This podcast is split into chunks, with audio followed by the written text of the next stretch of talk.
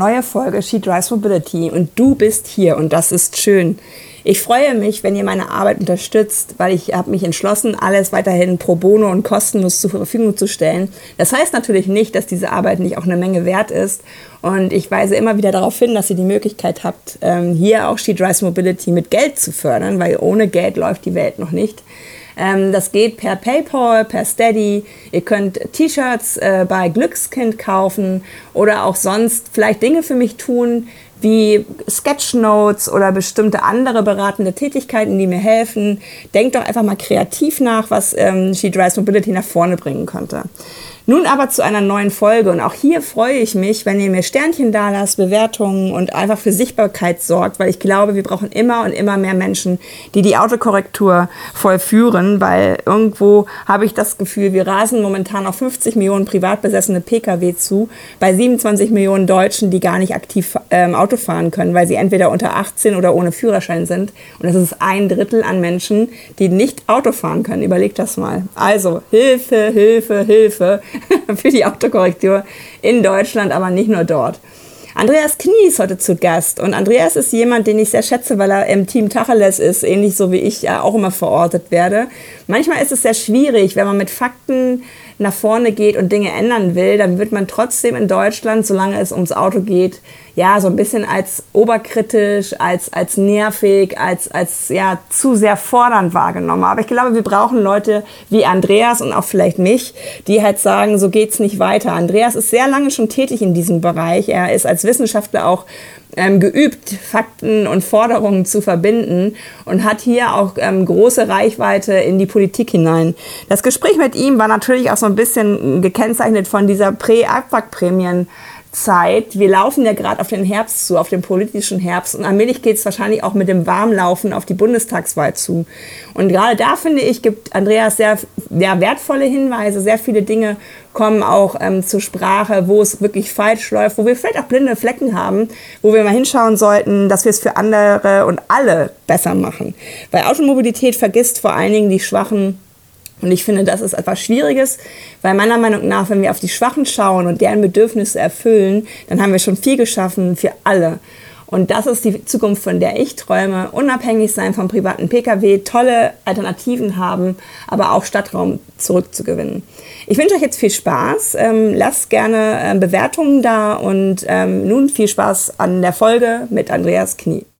Herzlich willkommen, lieber Andreas. Ich finde das ehrlich gesagt total spannend, wen ich alles auch gerade treffe, den ich so schnell nicht getroffen hätte, weil wir sind alle in derselben Bubble unterwegs, aber irgendwie ähm, schafft man es im Vor-Corona-Zeitalter doch immer, sich auch mal nicht zu sehen. Deswegen freut es mich sehr, dass wir uns zusammengefunden haben, weil ich habe das Ganze hier anberaumt, ähm, um auch in Corona-Zeiten und auch gerade in Zeiten des Übergangs mal so ein bisschen die Verkehrswende aufrechtzuerhalten, weil gerade medial ist doch zu Beginn auch ähm, der Corona-Krise viel passiert, was das Auto sehr auf ein Podest wiedergestellt hat. Und das hat mich natürlich nicht so ähm, begeistert. Ich würde dich bitten, dass du dich mal kurz vorstellst. Ich glaube, du könntest dich eine Viertelstunde vorstellen, weil du so viel schon gemacht hast.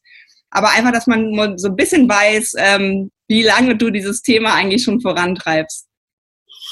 Ja, vielen Dank, Katja. Auch vielen Dank für die Einladung hier in einem wunderschönen ähm, ja, wie sagt man, Gärtchen einen kleinen Beitrag zu liefern. Das ist ja schon fast so ein kleines Ökotop.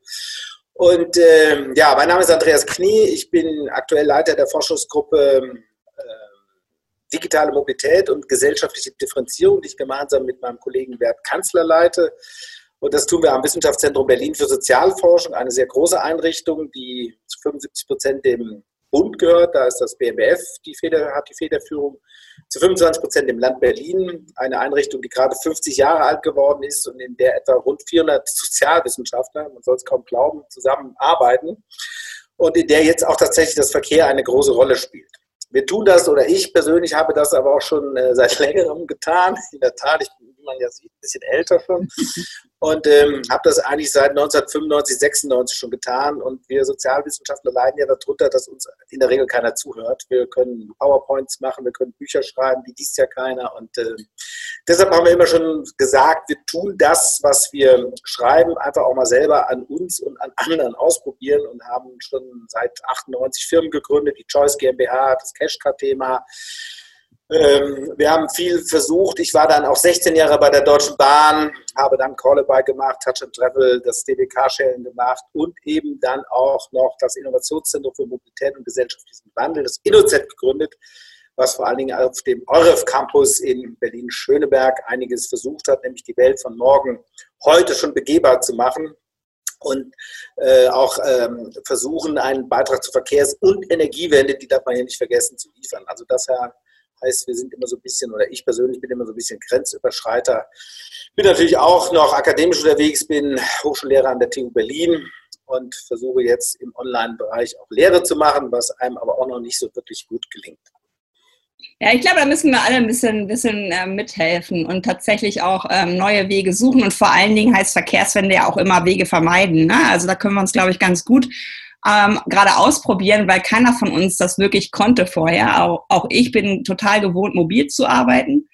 Aber auch ich habe so, ähm, dadurch, dass es jetzt jeden Tag so ist und dass man vor allen Dingen auch gar nicht mehr so viele Leute ähm, persönlich trifft, ja immer Ups und Downs so ein bisschen in meinen Tagen auch.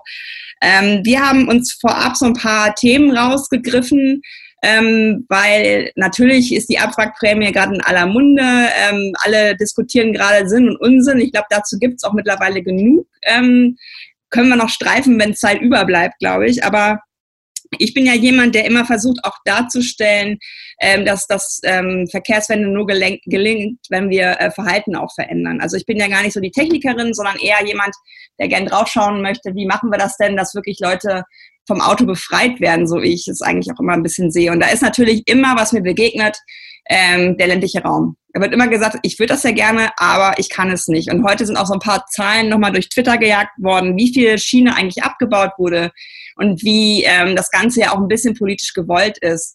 Welche Ansätze siehst du für den ländlichen Raum als erfolgreich an, die wir weiterverfolgen sollten, um auch gerade hier, keine Ahnung, PendlerInnenströme oder ähnliches anders aufzugreifen?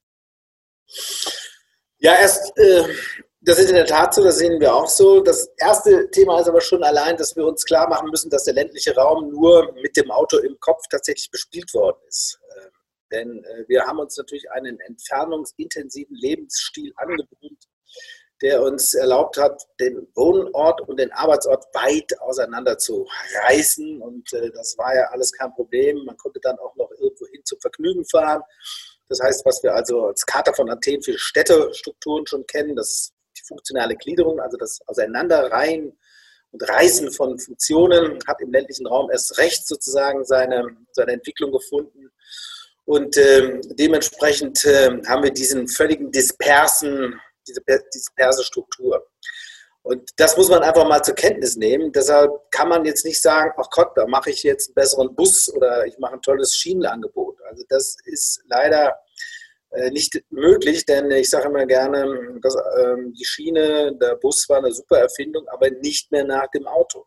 Nach dem Auto wissen wir, dass wir von Tür zu Tür fahren. Und äh, mal ganz klar zu sagen, wenn wir kein Angebot bekommen, was das auch machen kann, werden wir scheitern. Und wir sind auch gescheitert. Das muss man einfach mal deutlich sagen. Die Leute, zu denen ich mich auch zähle, die sagen, man muss nur ein vernünftig flächendeckendes Schienennetz bauen und dann macht man so ein bisschen noch Plus-Bus-Angebote. Dann kommen die Leute schon.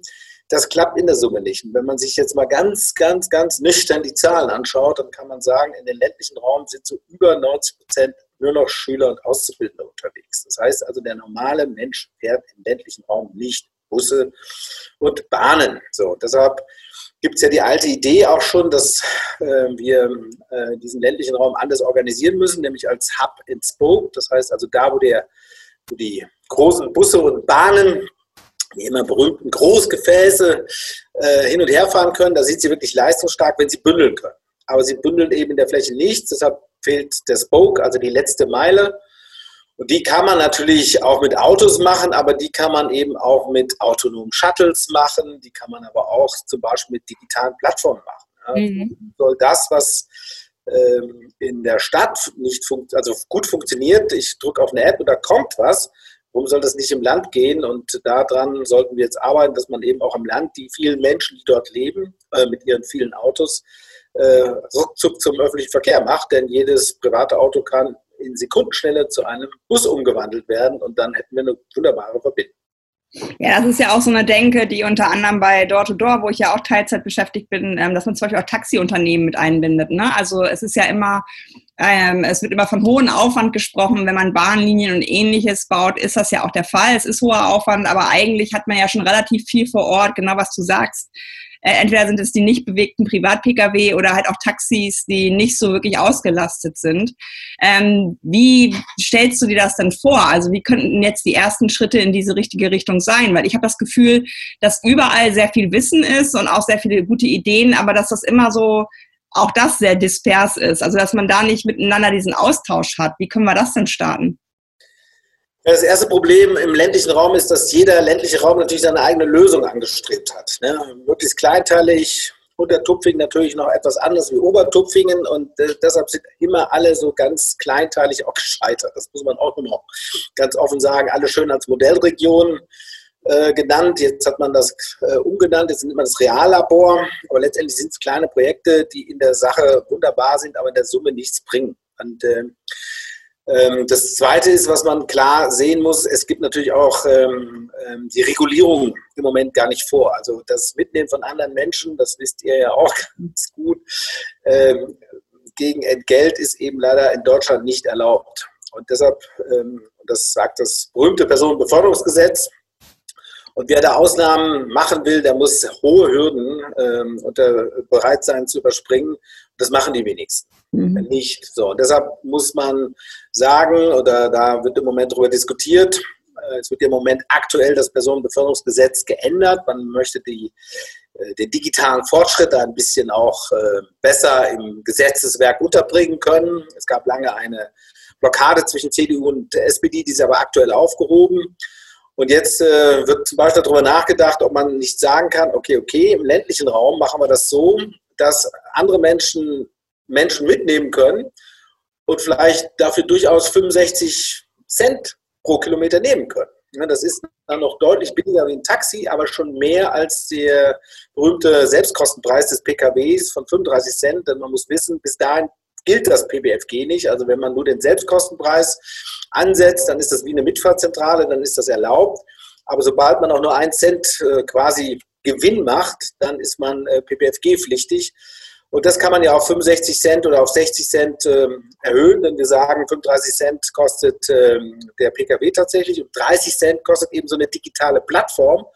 Und wenn man 65 Cent ohne Regulierung nehmen könnte, dann hätte man schon eine ganze Menge erreicht. Und ähm, der, der zweite Teil, der muss natürlich in einer, in einer anderen Finanzierung liegen. Wir haben ähm, im ländlichen Raum ja durchaus Geld. Also es ist nicht so, dass kein Geld im System wäre. Wir haben die Bestellerverkehre, also das machen die Länder, das haben die damals bekommen als Ausgleich zur Zustimmung der, der ersten Bahnreform, kriegen im Moment 9 Milliarden, das steigt noch auf 11 Milliarden für den Schienen- und auch zum Teil für den Busverkehr im ländlichen Raum.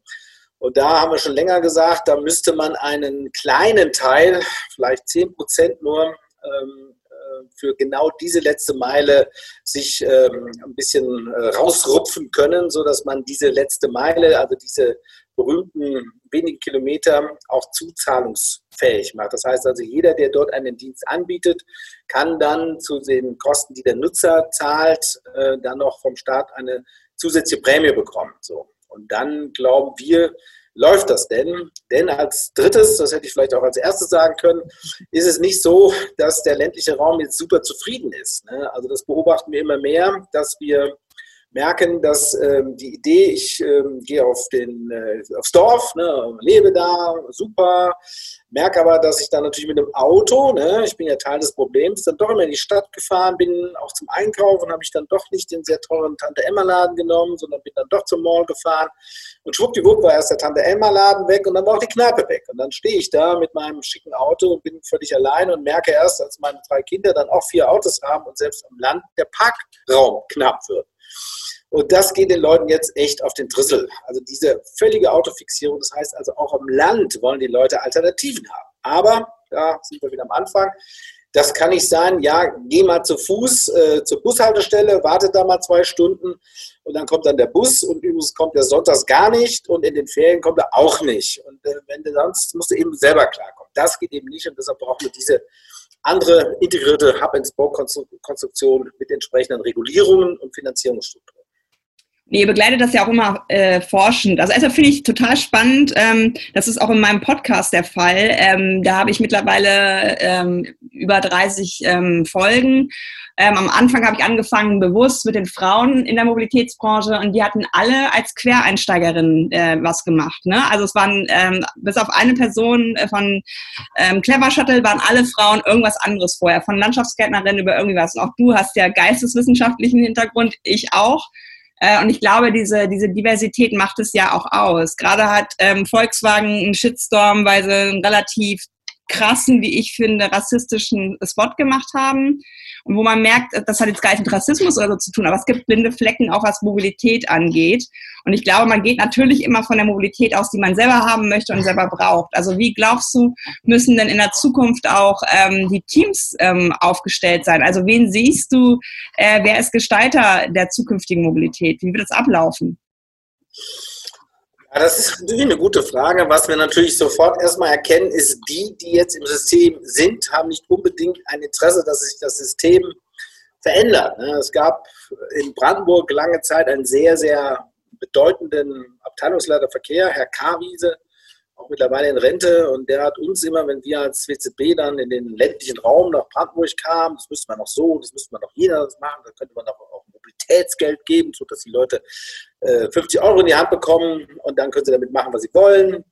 Dann sagte, hatte er den wunderbaren Satz gesagt, ja, wenn Sie Revolution machen wollen, dann dürfen Sie doch nicht den König fragen. Das heißt also, die, die jetzt im etablierten System sitzen, die ÖPNV betreiben, die, die ihn bestellen, die ihn strukturieren, die ihn planen, äh, die können aus ihrem System einfach nicht ausbrechen. Das heißt, es müssen tatsächlich die von dir auch schon interviewten Menschen von außen sein, und die brauchen einfach ähm, den Bündnispartner der Menschen vor Ort. Also die Menschen vor Ort sind die Akteure mit ihrem Verhalten, aber auch mit ihren Forderungen. Und ich glaube, da hat sich jetzt auch eine Generation entwickelt, die auch am Land das Auto gar nicht mehr so als Ikone, also es gibt nicht mehr diese Schrauber, es gibt nicht mehr diese Identifikationen, was hat er auf dem Tacho, wie Zylinder fährt er und ich bin 18 und jetzt muss ich aber sofort das Auto haben. Das ist zu einer nüchternen Veranstaltung geworden, die aber da sein muss. Ne? Das heißt nicht, dass wir das Auto nicht mehr lieben, dass wir es nicht mehr brauchen. Wenn da diese Menschen mit den Menschen die ganz überraschend von außen kommen oder auch im Ort selber sind, ähm, was tun, dann glaube ich, kriegen wir hier einen guten Mix, ähm, der uns da weiterhilft.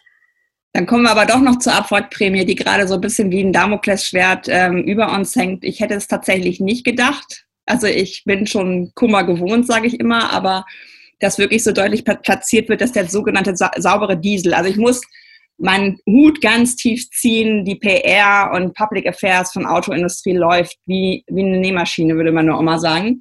Ähm, also die sind sich ja seit Jahren auf einmal auch sehr einig. Das war ja auch nicht immer so. Sie haben dazugelernt, als, als Lobby sich auch gar nicht als Marke jeweils, sondern als gemeinsame Lobby zu etablieren. Ähm, an einem Tag schmeißt Herr Dies diese Prämie in den Raum. Bei den Tagesthemen war es, glaube ich, vier Tage später, sagt Frau Müller, jetzt müssen wir die aber auch haben, sonst kauft keine Autos. Will heißen, wenn du diese ähm, 6 Milliarden, sollen es ungefähr sein, ähm, nutzen könntest, ähm, und auch ich betone immer wieder, ich kann das Auto gerne haben, wenn wir es anders nutzen.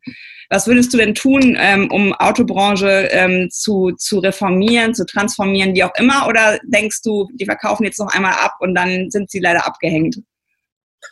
Ja, das sehe ich jetzt doch ein bisschen optimistischer. Also, sagen wir mal, also, wir haben ja noch 2008, 2009 in der Debatte, da ging das mit der Abwrack, Abwrackprämie wirklich wie geschnitten Brot. Also, die mussten nur Piep sagen, oh, Systemrelevanz, äh, reklamieren, zackig, hatten sie eine, die hieß damals übrigens auch schon Umweltprämie, äh, mhm. etabliert und hatten sich da aber ins eigene Fleisch geschossen. Wie wir ja noch wissen, hat da vor allen Dingen, ich glaube, Renault Dacia von profitiert, jedenfalls nicht unbedingt die sehr teuren deutschen Autos. Ähm, da ist die Autoindustrie auch ein bisschen schlauer geworden. Und auch was die Einigkeit angeht, die war tatsächlich lange sehr, sehr stark. Und es war wirklich lange Zeit ein wirklich schlaues ähm, Taktieren, wer sagt wann, was, wo. Das äh, haben wir wirklich auch gut beobachten können. Das hat sich aber auch ein bisschen geändert, weil sich im Moment die drei großen Hersteller nicht wirklich einig sind, was sie jetzt wirklich machen. Also wir wissen ja, dass VW klar gesagt hat, das ist vor allen Dingen an dem Vorstandsvorsitzenden dies tatsächlich äh, zu beobachten. Wir setzen auf die batterieelektrischen Fahrzeuge. Das ist bei BMW nicht mehr so, die das ja lange mal getan haben und die ihren Vorsprung, wie ich finde, äh, sträflich vernachlässigt und jetzt auch verloren haben. Und Daimler taktiert nach wie vor zwischen allen möglichen Antrieben und möchte so lange Verbrenner verkaufen, wie es irgendwie geht. Und solange es äh, noch China gibt, die immer alles noch abnehmen, das muss man ja leider auch sagen, wird das auch noch immer getan. Und, ähm, aber wie die Zukunftsfähigkeit aussieht, das ist unsicher. Und ähm, das weitere Umfeld, da bin ich auch optimistisch, es geht eben nicht mehr so einfach wie 2008, 2009. Also die erste Kanzlerrunde ähm, war nicht erfolgreich. Also so einfach mal das Abwinken von Bremen ging nicht. Ne? Und jetzt gibt es ja immer mehr Dinge, und das ist jetzt die Antwort auf deine Frage. Wir würden ja eine Mobilitätsprämie ausloben. Wir würden sagen, äh, wir wollen natürlich die äh, Verkehrswende-Akteure unterstützen. Wir wollen den öffentlichen Verkehr unterstützen. Wir wollen die ganzen Bike-Sharing, die Car-Sharing, die Free-Floater, die stationären. Wir wollen die E-Tretroller. Wir wollen die, die Scooter, die Pooling-Dienste. Äh, die wollen wir unterstützen. Und wir sagen, wenn du Kunde oder Kundin 5000 Euro äh, dort investierst mit deinem eigenen Geld, kriegst du von uns nochmal 5000 drauf als Start. Dann haben wir schon mal 10.000 Volumen. Damit kann man schon ordentlich unterwegs sein nicht zu viel wieder. Ne? Wir wollen ja keine schlimmen Rebound-Effekte, aber man ist unterwegs und man stützt da natürlich auch Wirtschaftskreise, die im Moment nicht unterstützt werden. Und da könnte die Autoindustrie ja profitieren, wenn sie denn dementsprechend elektrische Fahrzeuge für Sharing äh, einsetzen würde. Das macht im Moment ja nur VW. Und dann hätten wir alle was davon. Und ich glaube, also wenn wir hier so reden, wird ja gerade mächtig verhandelt. Ich würde mal jetzt heute die Prognose starten, dass die klassische Abwrackprämie, wie sie 2008 hatten, möglicherweise doch nicht kommt, sondern dass dann nur eine kleine, ähm, kleine ganz kleine Schar von Fahrzeugen gefördert wird, wobei wir das Problem haben, dass die elektrischen Fahrzeuge im Moment gar nicht lieferfähig sind, weil wir immer noch keine ausreichenden Mengen von Batterien haben. Und dementsprechend tut man sich gerade schwer, nur die Fahrzeuge mit elektrischen Antrieben zu fördern. Aber dass Verbrenner gefördert werden, da hoffen wir doch mal gemeinsam, dass das nicht der Fall ist, denn dann könnte man auch Waschmaschinen fördern, dann könnte man Kühlschränke fördern, dann könnte man Föhn fördern, äh, fördern, da könnte man alle Gebrauchsgüter machen. Und vielleicht letzter Satz, wenn ich hier schon am Reden bin, dass die Autoindustrie für sich reklamiert, systemrelevant zu sein, das ist sowieso ähm, lächerlich, denn ähm, wenn es etwas in Hülle und Fülle gibt, was überall auf dem Weltmarkt und zwar sofort verfügbar ist, dann sind es Autos. Ne? Die kriegen sie an jeder Ecke. Jeder Staat, also China, Südkorea, Vietnam, USA, Italien, Frankreich können Autos bauen und können die uns ganz schnell, möglicherweise sogar noch viel günstiger darstellen. Die drei großen Fragen, die wir haben, nämlich was ist wirklich mit einer anderen Antriebstechnologie? Was ist zum Beispiel mit anderen Verwendungsformen? Ne? Nicht immer nur kaufen und dann dumm rumstehen lassen, sondern intelligent nutzen. Und die dritte, die, die dritte große Herausforderung, was ist mit den zunehmenden Automatisierungsgraden und gibt es vielleicht die Idee, dass sich solche Fahrzeuge als autonome Flotten selbst disponieren können? Auf diese drei großen Fragen hat die deutsche Autoindustrie leider keine Antwort. Hast du denn, ähm, wenn wir da jetzt so den, den Bogen schon mal ähm, so ein bisschen angeschoben haben in Richtung Diversität, ähm, Hast du denn das Gefühl, dass das auch etwas ist, woran die Branche krankt? Also ich, ähm, ich habe ja jetzt, also ich bin ja in den 70ern geboren. Es gibt ja nur CSU-Verkehrsminister, wenn man es mal einfach so ganz neutral äh, sagt. Und jetzt wird ja sogar die STVO-Novelle eventuell wieder novelliert, weil wenn sich Leute nicht an Regeln halten, nämlich äh, mehr als 21 auf dem Tacho zu viel haben, dann ist das ja irgendwie total fies, wenn man die bestraft. Also das ist ja auch eine Denke, wo ich mich manchmal, also wo ich wirklich ein bisschen erschüttert bin, dass ich noch äh, erklären muss, was daran falsch ist. Ähm, also wie siehst du auch das Thema Diversität? Ähm, weil du hast ja jetzt ganz viel, das finde ich nicht immer spannend, du hast ganz viele Produkte nennen können und das Auto. Äh, also diese andere Landschaft ist ja unglaublich viel unterwegs und wir können auch gleich nochmal auf diese Studie mit Clever Shuttle eingehen, ähm, hat aber nicht diese Macht, dieser homogenen Masse von, von Automobilindustrie. Ähm, wie siehst du da Prozesse? Was, was kann passieren, damit es diverser wird? Ja, in der, in der Unterstellung, die ich auch Teilung, teile, ist ja genau der Punkt schon angesagt. Das sind natürlich äh, die grauen älteren Männer, ne? auch wenn sie noch ein bisschen jünger daherkommen, aber es ist eine sehr männlich dominante Branche, die eben nicht divers ist, äh, sondern sehr homogen. Das äh, setzt sich übrigens noch fort beim Tempolimit. Das finde ich das aberwitzigste überhaupt, dass wir uns in Deutschland immer noch erlauben, nachzudenken, warum äh, eine befreite Autobahn irgendwas Gutes sein könnte. Ne? Also das äh, wird immer wieder, ich hatte jetzt gerade wieder einen französischen Journalisten, der wollte unbedingt wissen, warum wir das immer noch machen, warum wir uns das noch leisten. Und da kann man kein Argument finden. Ne? Und das sind natürlich die alten grauen Männer, die das sich nicht vorstellen können. Ne? Und die machen aber die Politik. Die machen nicht nur die Politik in der autoherstellenden Industrie, mhm. die den Zulieferern, Struktur dabei und sie sind natürlich auch im BMVI. Und was wir alle noch haben, und das ist dieser Autoindustrie tatsächlich gelungen, ist dieses Lobbying im Kopf. Ne? Also es gibt ja Ministerpräsidenten, die werden gar nicht direkt angesprochen und müssen nicht direkt äh, besät werden. Die kriegen nicht jeden Tag eine E-Mail, sondern die denken sich selber schon, ach Gott, was mache ich mit den Arbeitsplätzen? Die gehen ja verloren. Diese 850.000 zugegebenermaßen hochbezahlten und sehr geschützten, von der Metall geschützten Arbeitsplätze, die darf ich ja nicht verlieren dass die jeden, jedes Jahr weniger werden, dass wir sowieso schon einen langsamen Ausverkauf dieser Kompetenz haben in diese Länder, in denen dann der, der Markt tatsächlich der Zukunft für diese herstellende Industrie ist, nämlich insbesondere China, das kriegen wir gar nicht mit. Ne? Also das ist schon ein, ein Aderlass, der jeden Tag läuft. Aber zurück zur Eingangsfrage. Das liegt wahrscheinlich auch am Ausbildungswesen. Warum, studiert die, warum studieren so wenig Frauen Maschinenbau? Warum studieren so wenig Frauen diese sogenannten MINT-Fächer? Weil es ein aber langweiliges, immer wieder gleichendes äh, Thema ist. Es ist immer die Peer-to-Peer-Kommunikation. Experten sagen anderen Experten, wo es lang ist und das lang geht. Und das sind alles Männer. Ja, wenn, wenn Männer irgendeine Erfindung in Deutschland machen, dann fragen sie nicht diejenigen, die sie nutzen sollen, sondern sie fragen andere Männer, wie findest du das? Und dann sagt der natürlich, ja, super. Und dann hat man diese Peer-to-Peer-Geschlossenheit und schwuppdiwupp ist das Ding fertig. Es kann nur keiner nutzen, weil es keiner versteht. Aber diese, diese Strukturen, die haben wir in Deutschland im Wissenschaftssystem, deshalb ist das auch äh, überhaupt nicht innovativ. Deshalb haben wir auch diesen äh, enormen Problem, gerade in der Digitalisierung, wo nämlich eins gefragt wird, nämlich Trial and Error, an Versuch und Irrtum, das kommt bei uns nicht vor. Und deshalb wird immer das Alte gelehrt, das möglichst äh, sehr, sehr konservativ. Und deshalb interessiert das die meisten Menschen nicht und die studieren dann lieber was anderes. Also das heißt, hier muss es wahrscheinlich, wir haben das ja schon in Taumel der Giganten beschrieben, muss es eine, eine wirklich konstruktive Zerstörung dieser Strukturen geben. Die autoherstellende Industrie ist aus sich heraus nicht in der Lage, neue Horizonte zu erklimmen. Was müsste denn passieren? Was muss denn Autoindustrie schaffen? Welche Kurve gibt es denn deiner Meinung nach, die man, die man noch bekommen könnte? Also wir haben ja vorgeschlagen und da stehen wir auch nach wie vor zu, das wird auch im Moment tatsächlich von der Autoindustrie auch schon gesehen, das muss man ja auch sagen, dass die ja auch nicht blöd sind. Das sollte man jetzt bei aller Ehrlichkeit auch sagen. Und äh, wenn man mit den einzelnen Leuten spricht, sind die sehr reflektiert mittlerweile. Also die sind auch auf der Suche und tasten sich auch voran. Das ist äh, wirklich beeindruckend. Ähm, das kennt ihr ja auch. Und äh, aber sie sind in der Summe, haben sie sich ehrlich gemacht, haben gesagt, digitales Geschäft können wir nicht. Also wenn man jetzt nochmal durchgeht, ähm, äh, das Thema ähm, digitale Plattform, Free oder Free Now und was da alles noch drunter sein äh, sollte, also mit, äh, mit Car2Go und Drive Now, ist gescheitert. Die Autoindustrie hat es ausgelagert, wollte es groß an die Börse bringen mit neuem Geld. Das haben sie praktisch jetzt abgemurkst, muss man schon sagen.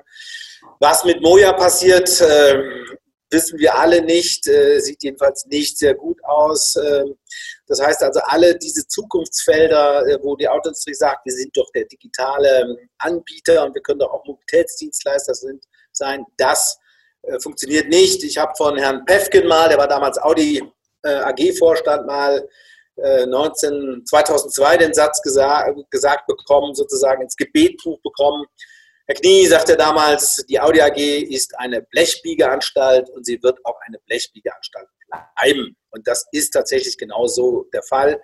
Das heißt also, die Autoindustrie sollte sich auf das konzentrieren, was sie kann, nämlich Bleche zu biegen, gute Autos zu bauen, die aber dann in anderen Formen integriert werden. Und äh, Herbert Dies hat das, glaube ich, wenn ich ihn richtig verstanden, im Handelsblatt auch mal gesagt, ja, ja, das machen wir genauso. Wir packen dann alles ins Auto rein nämlich das gesamte Internet, das ganze Interieur und deshalb äh, kann der Mensch in der Zukunft in seinem Auto auch alles machen. Er kann nämlich dann auch äh, seine E-Mails lesen, weil er ein bisschen auch das, Lenker, das Lenkrad loslassen kann, aber er bleibt immer Herrscher aller Reusen. Ne? Die Autoindustrie kann ja nicht sich vorstellen, dass man völlig fahrerlos fährt. Und äh, das haben wir dann alles unter unserer Beherrschung. Und ähm, wir sagen, es ist ja genau umgekehrt so. Ne? Nicht das Internet soll ins Auto gepackt werden, sondern das Auto muss ins Internet gepackt werden, dass es Teil einer großen Landschaft wird. Und das hat die Autoindustrie nicht verstanden und wird sie nicht verstehen und deshalb wird sie konstruktiv sich selber zerstören müssen. Sie wird Bleche biegen und wird dann das Geschäft des äh, Disponierens und des Integrierens dieser Fahrzeuge in verkehrliche Landschaften äh, leider anderen überlassen müssen. Siehst du da Tesla oder wen siehst du da? Also wer ist da besser aufgestellt? Da sehe ich nicht Tesla. Tesla ist sehr beeindruckend, weil Tesla äh, uns allen zeigt, äh, wie, mit, mit welcher äh, Energie allerdings zugegebenermaßen man Dinge auch umsetzen kann und was eigentlich alles schon verfügbar ist. Denn äh, ähm, der hat es ja wirklich super gut geschafft, die Ware, die da ist, neu einfach nur zu mixen. Ne? Also, dass äh, wer in den ersten Teslas gesessen hat, ich meine jetzt nicht die Lotus-Teile, sondern auch den Tesla S, der wird sehen, es ist sehr viel Daimler-Technik drin, es ist sehr viel äh, Toyota-Technik drin, die Produktionsanlagen sind alle von Toyota, also er hat sozusagen die Autoindustrie eigentlich am Schopfe gepackt und hat gesagt, so Leute, ich kombiniere das jetzt mal neu und zeige euch selbst, was alles geht.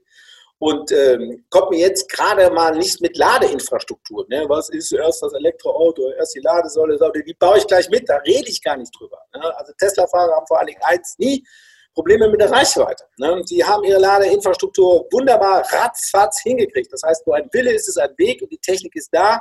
Und das demonstriert Elon Musk. Er wollte, was wir gehört haben, natürlich auch darüber hinaus, er will ja den Automatisierungsgrad erhöhen, er will sich eigentlich auch zu einer disponierenden autonomen Flotte machen. Das ist sicherlich eine interessante Komponente. Aber wir sehen leider, oder aus deutscher Sicht leider natürlich da ist Google äh, mit Waymo, da ist auch Uber, da ist auch Apple schon weiter, die sagen, die digitalen Plattformen äh, brauchen neue Bespielungsformen. Da sind Autos äh, ein, ein wichtiger Teil davon und vor allen Dingen, was die beeindruckend äh, machen, finde ich, die machen es einfach, die probieren, ne? was das Zeug hält. Da passiert auch mal was, da passieren auch Sachen, die wir gar nicht wissen wollen. Aber es geht nur so. Ohne Unfälle geht es leider nicht. So sind auch die Autos auf die Welt gekommen. Das ist nicht perfekt vom Himmel gefallen. Und da sehe ich vor allen Dingen diese Plattformunternehmen, ähm, die, Plattformkapitalisten, wie sie so schön heißen, was sie auch wirklich sind, die sind einfach stark. Und warum sind die so stark? Weil wie sie so stark machen, weil das, was sie anbieten, muss man ja ehrlicherweise sagen, von uns auch allen gerne genutzt. Ja, ist convenient, ne? Und man hinterfragt viele Sachen auch nicht. Und das erlebe ich auch immer in meinen Jobs, die ich so habe, dass ganz viel, ähm, ja, ja, die Leute sind ganz kritisch gegenüber Mobilitätsdaten freigeben, haben aber eine Payback-Karte, haben ein, ein Handy und haben alle möglichen Dienste, die, die ständig Daten erheben. Und was ich aber auch immer sehe, ist, dass das Auto ist ja immer schon da. Also diesen Satz gibt's ja auch. Ne? Ich habe es mir angeschafft, das steht hier vorne. Ich hatte hier so einen Golf stehen, sogar neueren Baujahres. Der hat, glaube ich, vier Monate sich nicht bewegt. Der war schon richtig vergilbt, so mit diesen, mit diesen von den Linden ist es ja, glaube ich, immer dieser Blütenstaub. Ähm, und diese neuen, ähm, also ich bin bin selber gar nicht so der E-Scooter-Fan, aber ich habe mich dann nachher als, als Lobby vor dieses neue Mobilitätsinstrument gestellt und habe gesagt, Leute, ihr könnt jetzt hier nicht innerhalb von einem halben Jahr erwarten, dass sich so ein Produkt erstens durchsetzt, dass es total recycelfähig ist. Ihr habt alle Laptops und Handys mit seltenen Erden. Was dreht sich denn hier gerade in eurem Kopf? Ähm, und das hinterlegt ihr ja auch mit Daten. Also das deutsche Auto bewegt sich ja nur 45 Minuten am Tag, aber es ist völlig egal, weil es schon da ist. Und er hat eben diese Clever Shuttle-Studie ja auch angesprochen. Was ist denn dabei rumgekommen? Also was habt ihr da untersucht und was waren so die Erkenntnisse? Ja, ähm, also bei Clever Shuttle äh, war ja immer die Frage, äh, nützt uns das eigentlich was? Ne? Wir haben ja anhand äh, hier in Berlin der Berlkönig, der ja äh, doch sehr spektakulär durch die Gegend fuhr, wurde ja sehr schnell gesagt, naja, das ist ja nur so ein Party-Shuttle für vorwiegend junge Menschen, einfach abends statt mit der U-Bahn mit einem bequemen äh, Transporteur dann in die Diskos oder in die Clubs, wie man so heutzutage sagt, zu kommen. Ähm, und äh, dann hatten die ja noch die Unverschämtheit, äh, 46 Millionen Euro zu fordern, wenn man das aufrechterhält. Das war so eine ganz schiefe Debatte und dahinter äh, steht eigentlich der verkehrliche Nutzen völlig im Schatten. Und deshalb haben wir gesagt, wir gucken uns mal den Dienst an, der am längsten schon existiert und der die größte Verbreitung hat, über eine Million Kunden und schauen uns wirklich anhand der Buchungsdaten und auch aufgrund von Befragungen der Kunden wirklich mal an, was das bringt. Und das ist eigentlich sehr erstaunlich, weil er tatsächlich Clever Shuttle zeigt, eben, dass ähm, zum Beispiel allein in Berlin sind über 35 Prozent der Menschen hatten gar keinen Führerschein. Und ähm, eine ganze Reihe von Menschen haben gesagt, äh, ich würde, wenn es diesen Dienst dauerhaft gäbe, ich würde tatsächlich mein Auto abschaffen. Das waren also hardcore-mäßig 10 Prozent, aber es waren letztendlich über 35 Prozent. Äh, das sind Befragungsergebnisse, gar keine Frage, aber wenn man dann sieht, wo sind denn die Leute gefahren und sie sind natürlich tatsächlich an den, an den in den äh, Schwachlastzeiten unterwegs gewesen und vor allen Dingen, sie sind mit mehreren Leuten unterwegs gewesen. Mhm. Also die Pooling-Quote ähm, äh, gerade samstags und freitags abends ist unglaublich gewesen und äh, da sieht man, dass so ein Dienst wunderbar passt und sehr komplementär zu den klassischen ÖV-Unternehmen passiert. Ganz besonders übrigens ähm, äh, erstaunlicherweise Leipzig. Leipzig, da funktioniert das wirklich wie geschnitten Brot und da zeigt sich, dass eine wunderbare Netzstruktur, die Leipzig hat, das Straßenbahnnetz in Leipzig ist äh, pro Kopf gesehen das größte, was wir in Deutschland kennen, mit diesen Clever Shuttle-Studien wunderbar ergänzt werden kann und dann ein Gesamtkonzept hat, wie wir es eben schon beschrieben haben, mit Tür zu Tür. Äh, dort zu dort natürlich insgesamt, was äh, wunderbar funktionieren könnte, wenn man jetzt diese regulatorischen Fallen und äh, Strickmuster ein bisschen öffnen würde. Äh, und es geht ja im Moment im Personenbeförderungsgesetz darum, dass diese Pooling-Dienste immer wieder zurück müssen und damit ist jede Wirtschaftlichkeit quasi im Keim erstickt. Das Bediengebiet ist immer riesig groß und dann die Zahl der Autos wird immer schön begrenzt, sodass da ökonomisch nichts rauskommt. Und man muss schon in dem Fall tatsächlich jetzt eher auch mal die Deutsche Bahn loben, die sich ja auch da als äh, Hauptsponsor, muss man ja sagen, äh, im Moment noch etabliert. Das ist auch gut, dass sie das tut und alle anderen, die sich da engagieren, das ist wunderbar, weil es zeigt, es könnte funktionieren. Und wenn man jetzt noch die Regulierung ändert, dass diese Pooling-Dienste, ne, die deutlich was anderes sind als ein Taxi. Ne? Wenn ich jetzt gleich äh, mit einem Clever Shuttle unterwegs bin, dann weiß ich nicht genau, wann ich ankomme. Ne? Ich zahle weniger, aber ich weiß nicht, wann ich ankomme. Das ist ein anderer Dienst als ein Taxidienst. So, und dann kann ich das dritte Thema noch einen Chauffeurdienst machen. Gerne. Also es passen eigentlich alle wunderbar unter ein gutes Dach und äh, erweitern unser Gesamtangebot. Aber den Pooling-Diensten muss man mehr Freiheiten geben und man muss sie äh, von ihren Rückkehrpflichten befreien. Natürlich muss man alles das, das sind aber die Branche mittlerweile sich einig unter den sogenannten Aufgabenträger stellen. Das heißt also, das ist die von der Kommune bestimmte Behörde, die das alles mal ein bisschen orchestriert ne, und äh, schaut, dass das nicht alles ganz in den Himmel fällt und ähm, äh, oder in, ins Bodenlose fällt. Und ähm, das, wenn wir das vernünftig hinkriegen, dann sind wir, glaube ich, äh, könnten wir jetzt schon die Verkehrswende einleiten.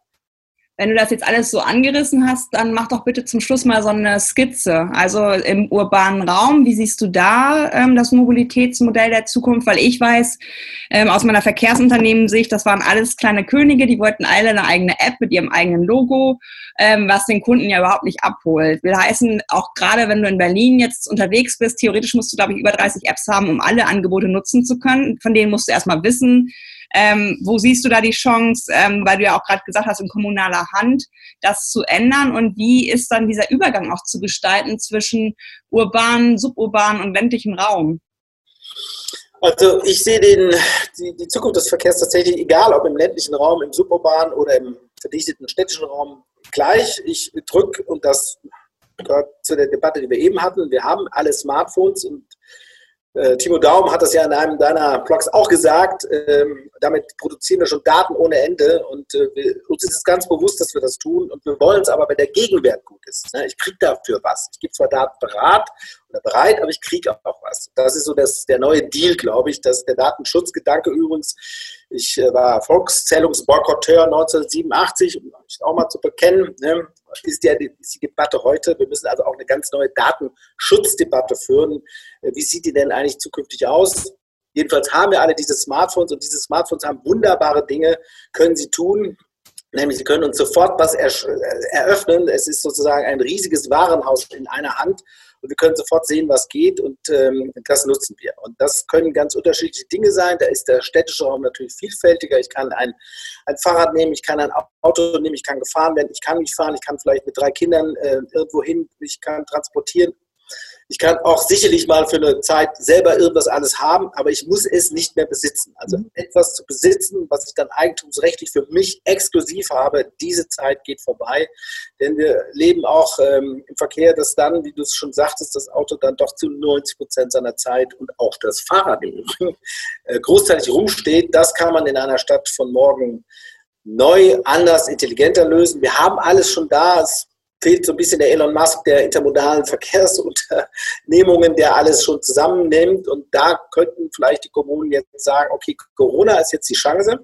Wenn wir den ÖV wieder hochfahren, dann aber bitte nicht mehr Königreich spielen, sondern jetzt wird wirklich ähm, äh, eine integrierte App, also ihr müsst euch jedenfalls gegenseitig buchbar machen. Das muss jetzt für alle, die jetzt auch von so einer Mobilitätsprämie profitieren wollen, die müssen sich gegenseitig buchbar machen. Ich muss mit einer App auch die anderen Sachen können.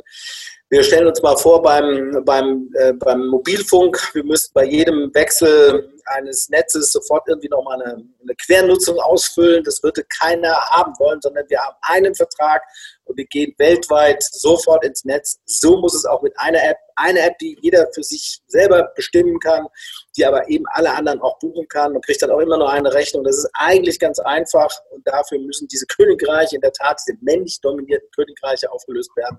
Und vielleicht kann uns äh, Corona, sage ich schon immer, Corona da die Chance geben, äh, dass wir das dann auch über die kommunalen Verkehrsträger dann auch schaffen. Was sind denn so die nächsten Sachen, die du jetzt unternimmst? Wo bist du denn so unterwegs? Mal so zum Abschluss, dass man so ein bisschen eine Vorstellung hat, wie komplex es ist.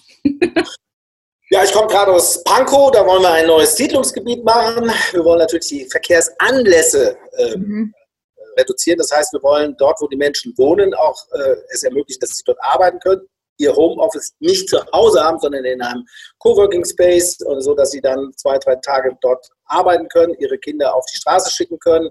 Also das sind äh, wunderbare Sachen. Und äh, dann haben wir noch äh, ein Verkehrswendebüro äh, eröffnet. Das ist von der Deutschen Bundesstiftung Umwelt auch jetzt gefördert, wo wir dann äh, jeweils, ob das auf ähm, Rügen ist, in Gingst oder in Drolzhagen, im Südwestfälischen, oder eben in Leipzig Dinge jetzt äh, nach vorne schieben wollen. Denn äh, das ist in der Tat so, wenn da kein Impuls von außen kommt, also wie du es eben schon sagtest, äh, in der herrschenden Struktur ist sich äh, ist die Innovation nicht eingebaut, sondern muss von außen was kommen. Man muss äh, sozusagen nicht nur Observing machen, sondern man muss auch Stimulating machen und am Schluss muss man auch Intervening machen. Und genau das versuchen wir mit dieser neuen Forschungsgruppe jetzt auch zu tun. Und natürlich auch in Berlin, natürlich wollen wir die Pop-up-Fahrtenstreifen weiter unterstützen und wir wollen an dem Personenbeförderungsgesetz rumschrauben. Wir wollen auch die Straßenverkehrsordnung äh, neu definieren, dass der öffentliche Raum neu verteilt wird und wir wollen vor allen Dingen, dass die Menschen einsehen, dass das Abstellen eines privaten Autos auf öffentlichem Grund einfach nicht mehr zeitgemäß ist. Zumal das ja in Berlin, das ist, ich weiß auch nicht, ob das so cool war, dieses Pop-up als, als, als Begriff zu nehmen. Viele missverstehen das ja wie so eine Guerilla-Aktion, das ist es ja nicht.